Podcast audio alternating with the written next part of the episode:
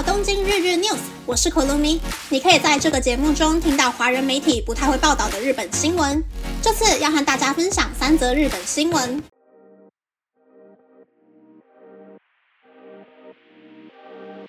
第一则新闻是，四月二十六日，星巴克即将在奇遇的大型 shopping mall 月谷 Lake Town 开设以茶饮料为主的新店铺，而这是星巴克在 Lake Town 里开设的第七间店铺。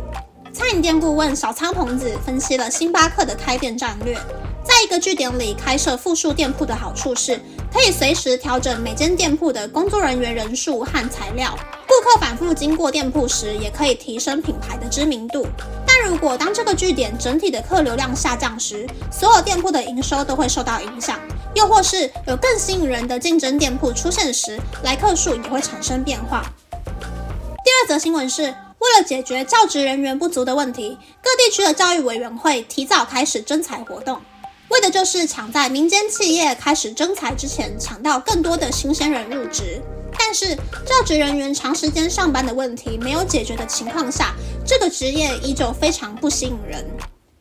第三则新闻是，根据共同通信社的调查，当大型灾害发生时，有三成的地方政府没有准备好让外出上班、上课无法回家的人可以紧急避难休息的设施。而这些地方政府大多因为当地的大型商业设施害怕没地方去的人大量涌入之后。造成商业设施内的救助活动被延迟，而拒绝和地方政府合作，成为紧急避难的地点。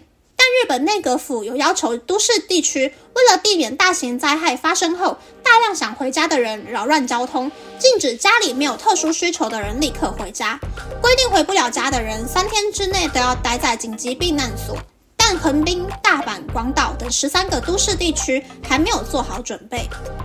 以上是这次和大家分享的三则新闻。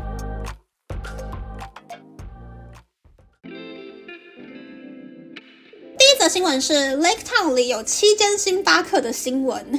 大家可能会觉得有点扯，但 Lake Town 里面有三个区域，认真逛完的话，大概要花十个小时吧。每个区域里面的每个楼层其实都有开咖啡厅，日本的大型连锁咖啡厅应该在里面都有店铺。虽然每个日本人都各自有自己喜欢的咖啡厅，比如像是很多人很喜欢多多噜之类的，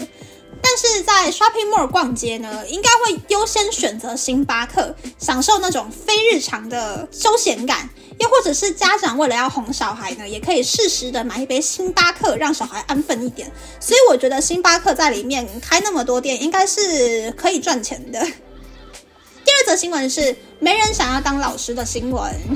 先撇除学生还有家长越来越难搞的问题，日本有很多社团活动嘛，所以这些日本的老师呢，下课时间除了要改功课、准备教材、写报告之外，还要跟学生参加社团活动，而这些业务呢，都是没有加班费的。但每一个社团都必须要一个指导老师负责，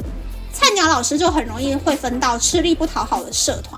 所以我觉得日本的老师其实还蛮可怜的。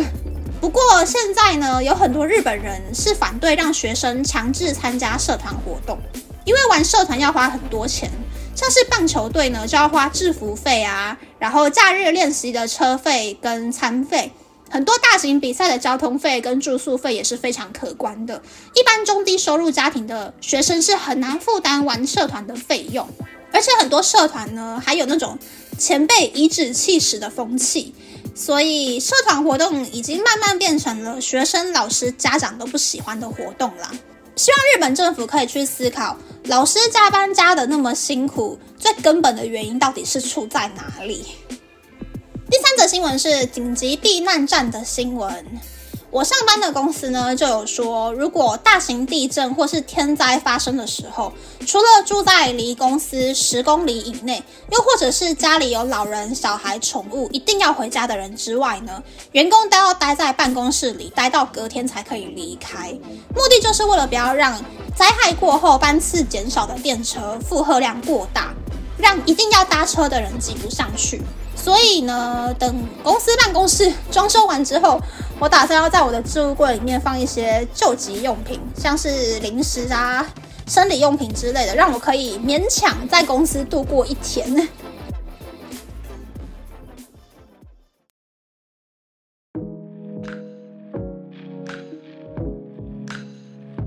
接下来想要和大家分享我最近的小烦恼就是呢我最近晚上爬上床之后要滚大概半个小时才能够睡着然后睡五个小时左右吧就会醒了，醒来之后就再也睡不下去喽。可是到下午两点呢，就会开始没有精神，就算灌咖啡也没有用的程度。我有在反省呢，睡前要禁止接触蓝光，然后睡前一个小时之内洗澡，让身体暖暖的，会比较好睡一点。但是我现在还是没有找到可以延长睡眠时间的方法。我的目标是至少可以睡满六个半小时再起床啦。希望我不是像韩国人一样，就是默默的把睡眠给净化掉了。